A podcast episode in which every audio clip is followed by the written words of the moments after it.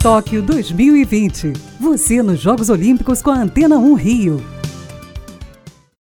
Brasil fechou o primeiro dia do pré-olímpico de basquete 3 contra 3 com 100% de aproveitamento. Após bater a Turquia por 21 a 6, a equipe voltou à quadra para enfrentar a República Tcheca e não decepcionou. A seleção conseguiu mais uma boa vitória ao bater os europeus por 21 a 14. O grande destaque da partida foi André Ferros, que marcou 11 pontos. Amanhã, o Brasil enfrentará a Polônia e a Mongólia a partir das 15 para 1 da tarde, e cada vitória vitória importantíssima na briga pela classificação. Afinal, os três primeiros colocados do torneio se garantem em Tóquio. Faltam 56 dias para as Olimpíadas. Para a Rádio Antena 1, Pedro Paulo Chagas.